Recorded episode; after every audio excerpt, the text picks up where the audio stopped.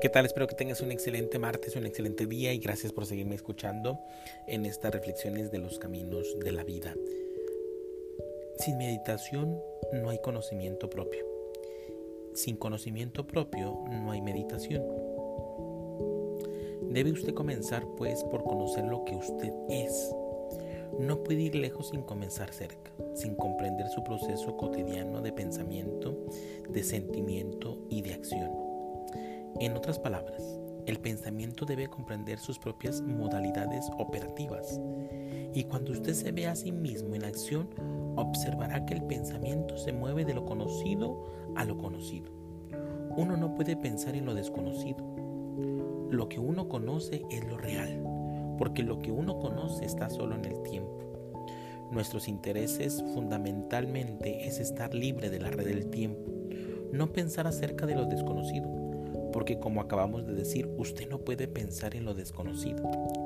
Las respuestas a, sus plegarias provienen de lo conocido.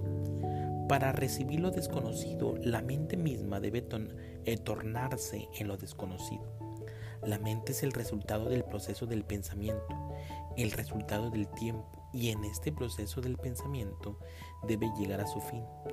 La mente no puede pensar en aquello que es eterno, intemporal por lo tanto debe estar libre del tiempo. El proceso del tiempo de la mente debe disolverse.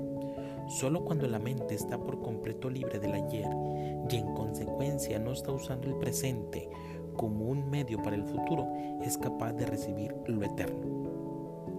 Por lo tanto, nuestro interés en la meditación es el conocernos a nosotros mismos, no solo superficialmente, sino todo el contenido de la conciencia interna oculta sin conocer todo eso y estar libre del condicionamiento que implica, usted no puede ir más allá de los límites de la mente.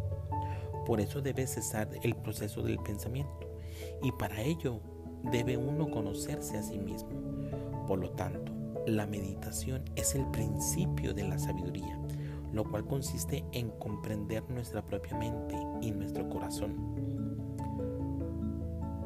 Usted se comprende a sí mismo